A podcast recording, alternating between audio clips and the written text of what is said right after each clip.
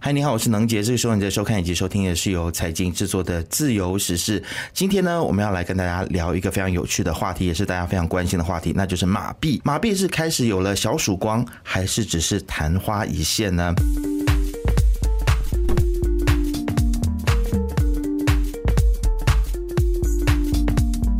我想最近呢，马来西亚令吉，也就是马币对美元的，还有对这个新加坡元呢，创下历史新低啊，引起了很多的讨论。我相信大家都很关注，包括了我最近自己出国的时候呢，都深受这个马币贬值，或者是马币兑换这个其他国家的货币兑换率下降子的一个状况，感觉到自己的钱包越来越紧缩啊。那其实马币贬值的问题已经成为热门的话题，大家都在特别关注，还有担心。破五的可能性，因为它对于像我刚才讲的个人旅游开支，还有贸易收入以及商品的价格，都会产生一定的影响。那么，虽然首相安华呢安抚大家说，令吉对美元会在年尾获得改善，但真的是这个样子吗？那另外一方面呢，就是牵涉到了这个民生的问题哦。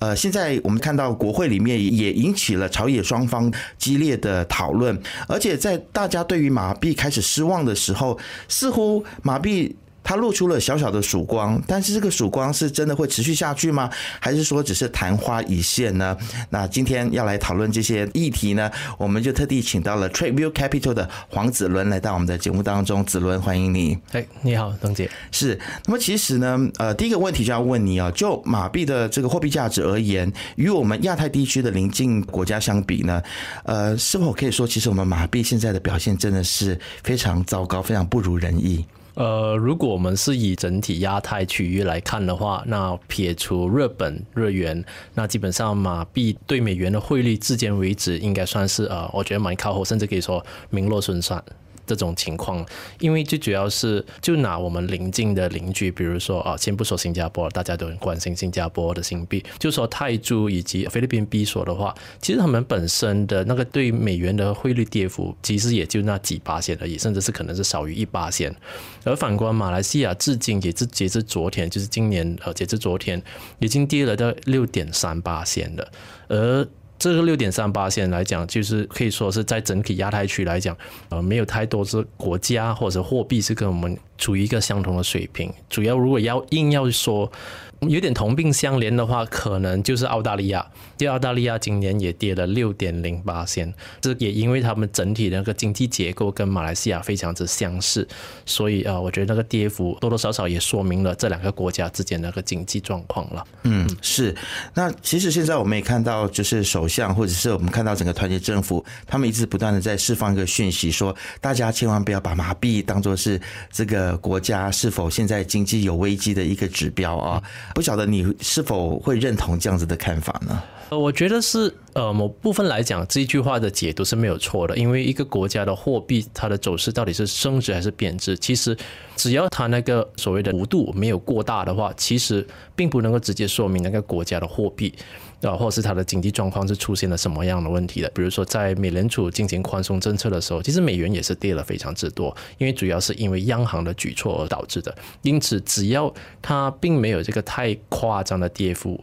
我觉得其实基本上并不能够说明那个国家的经经济状况啊是不是出现了问题。但是，并不表示说我们的国家没有进步的空间。那个进步空间其实是非常之多，就包括各种经济政策以及呃政府始终的对于政策的采取。的立场以及他们的执行的力度，我觉得多多少少都是影响马来西亚未来的就外资如何看待马来西亚的经济展望，然后进而影响到我们的货币走势了。嗯。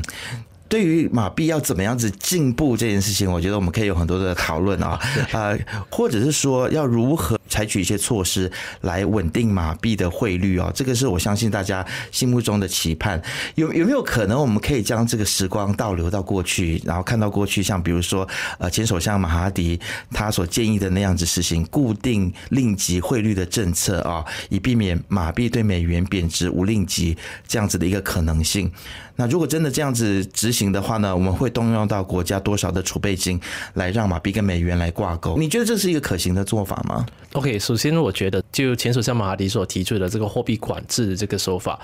就大家首先要了解为什么他会要想要这么提，因为在九七年金融风暴的时候发生的时候，他就是这么做的，他就是这么做的。而那时候其实有特定的一些条件的，就因为他发觉说，在东南亚其实我们有大量的资产泡沫，有很多热钱其实从外国涌入本地，所以导致有个泡沫化的这个可能性。然后这个可能性就给许多的啊所谓的我们讲狙击家也好，就比如说索罗斯看到那个机会，因此大量的卖空啊，不只是马币，就包括泰铢、印尼盾这些东南亚的货币，因此造成一系列的这个崩溃。然后这个时候其实可以说那个主因呢，可以呃分成两个部分，一个就是国家有资产泡沫的现象，然后给其他的外国卖空趁虚而入，因此在这个时候实行货币管制，其实它就断绝了这些所谓的呃非公民或者非马来西亚人可以啊贩卖或者是卖空令吉的这个管道，它是主要是针对这一个方面呃下手的，因此在货币管制来讲，在那个情况下是可以成立的，就是它某程度上是有成效的。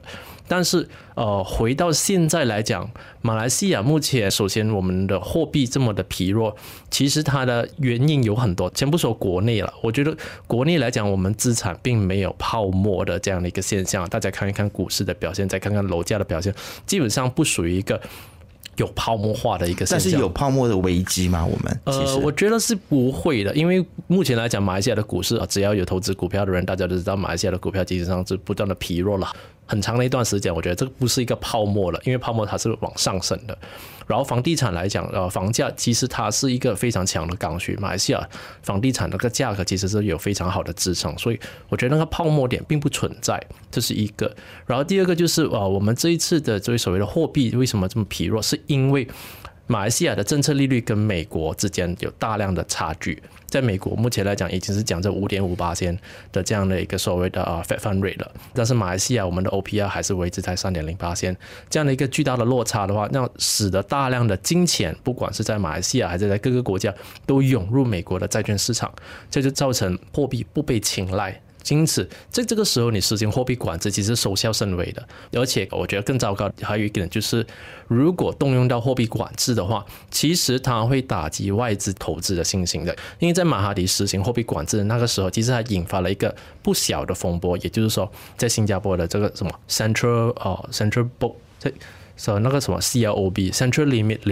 Central Booking 就是类似 Club 的，就是说允许新加坡人通过 OTC counter 来投资马来西亚的股票。而那时候的那一个所谓的货币管制，其实让蛮多新加坡的投资者对马来西亚的这个政策的这个所谓的坚决或是不近人情的这样一个状况，影响是非常之大。所以这个时候，如果我们在实行货币管制的话，你不要说什么特斯拉什么，我觉得基本上可能连本地的许多的那些所谓的外资企业，他们都会要寻找出路。离开马来西亚，我觉得这个时候实行货币管制是百害无一利的了。是，所以意思也就是说，如果我们把这个过去的这种做法搬到现在来做的话，这个是不可行的。对，但是这个是前首相他的建议哦。对，他也指挥这一个了。对，是。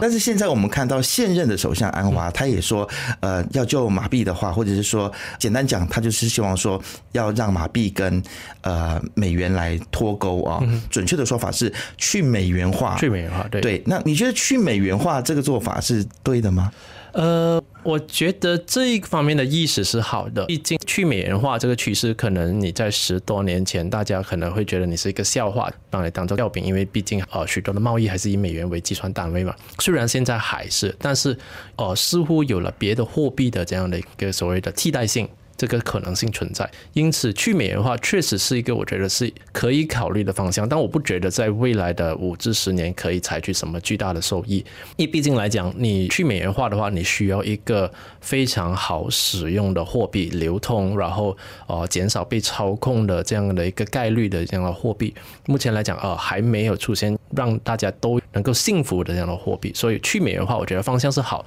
只不过目前为止来讲，呃可以实行的那个我觉得。落地的那个八线来讲，我觉得还是比较低的。是，好，那其实很多人都认为说，这个国行的独立性是非常重要的啊。嗯。那我想我们都可以认同这一点。嗯嗯。但但是在这段时间之内，你觉得国航是否真的有保持它的独立性呢？会不会因为一些政治的因素，所以导致在一些决策上面出现了延迟？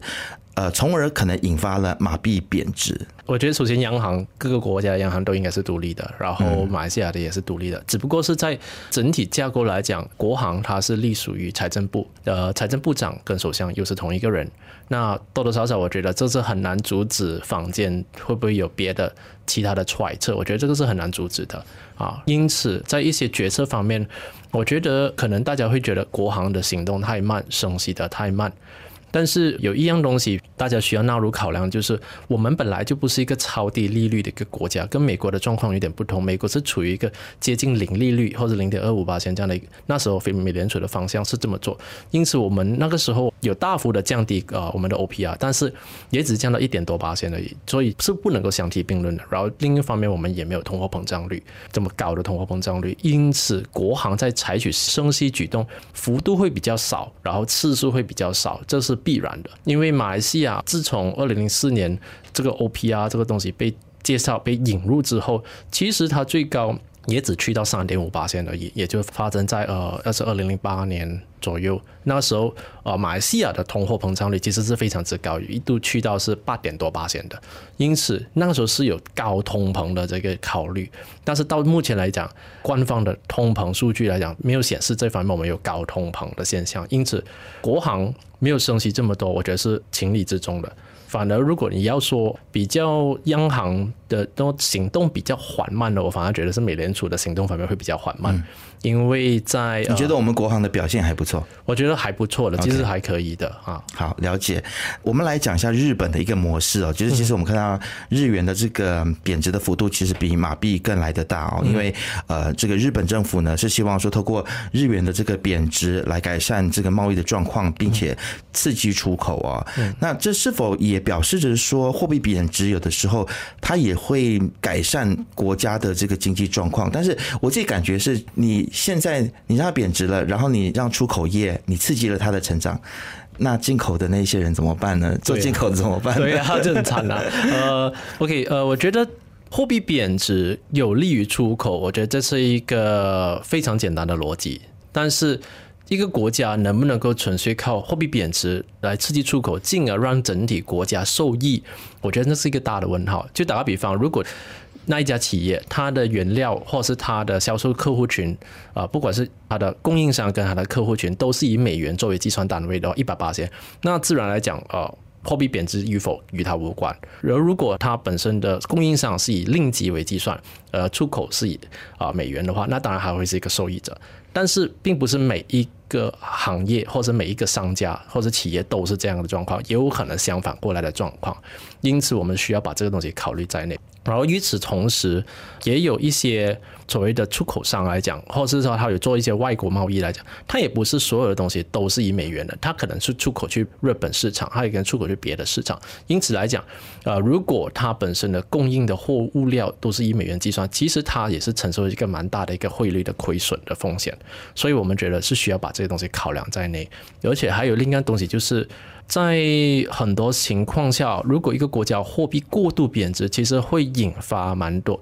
就是进口式通膨。因为你如果有东西是从外国进口而来的话，那你始终还是会面对这样的一个压力的。所以需要把这些所有的东西都考虑在内，就不是纯粹说货币贬值就是一对国家一定好。而且更重要的是，就回到第一个讲的，就是那些可以通过货币贬值受益的商家。他们也不傻，他们赚到的钱，他也不会换回来定级的，他也是会一直持有在呃外国货币，不管是海外也好，还是在本地啊，他是持有在外国货币为准，他不会换回令级。这样的话，整体对于市场对于令级的需求也就会是没有。得到改善，因此我不认为货币贬值就一定是对国家的整体经济带来好处啊。嗯，那可能我们就要来看一看，说要怎样子让马币可以升值了啊，让我们在出国的时候不这么痛苦啊。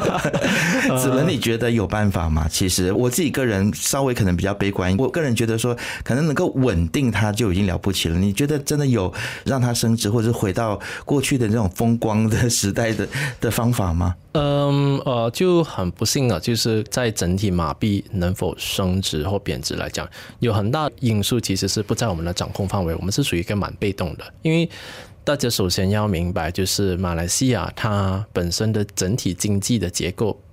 并不会说要有那个诱因让它一定要稳定这个货币，这是第一个。然后第二个，我们是一个非常小型的经济体，我们的对于美国来讲，其实是非常非常之小啊，GDP 来讲，那。自然而言，我们也没有太多可以叫板的能力，因此美联储的举动，目前来讲，我们认为是一个很重要的关键所在。只希望说，美联储方面是没有在像二零二二年的时候那种激进的升息举措，目前来讲是没有看得到了。市场也预测他们可能要到明年年中才有可能会有比较大的一些改变。因此，在这段期间，我觉得马来西亚是有那个喘息，或者是说。改善的空间或者是那个窗口了，最重要是我们可以在这段期间就做好我们的本分了。嗯，看样子我们可能要继续看美国的脸色就对了，美联储的脸色这样子。就也其实也没有很糟糕了，全世界的人都看他们的脸色了。我觉得 这就大家就一起看他脸色就没有办法了。啊，OK，在看这个美联储的脸色的这个同时啊，可不可以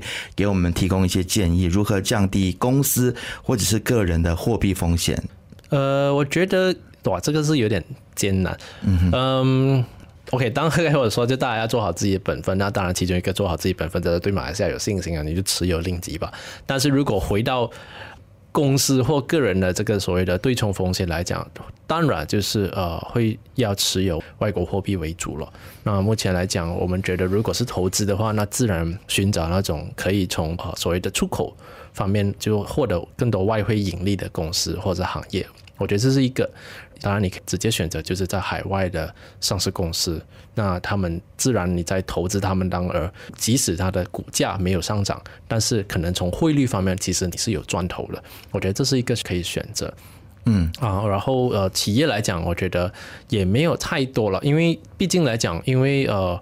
这是一个短期马来西亚货币呃贬值到非常快，我觉得是一个非常短期的表现。如果公司要因为这样子进行整体的策略调整，比如说它减掉了这些海外的一些所谓的供应商的入货，因为是以美元计算的，然后他们采取更便宜的，也不是说你现在要转就可以转得到了，因此你可能付出非常大的一个代价。比较有可能的，我觉得可能就是纯粹的减少借贷，然后呃尽可能的持有更多的现金，来让自己的公司挺过这段期间，然后寻找其他的出路吧。是了解，其实我非常了解为什么子伦刚才会觉得说这个问题是一个蛮困难回答的问题，因为其实他也跟着不同的时间，还有不同的国际间的这个局势，还有现在我们国内的政治的因素等等，它有很多的因素，它都会让这个答案变得不太一样，对不对？就哦，我记得应该是。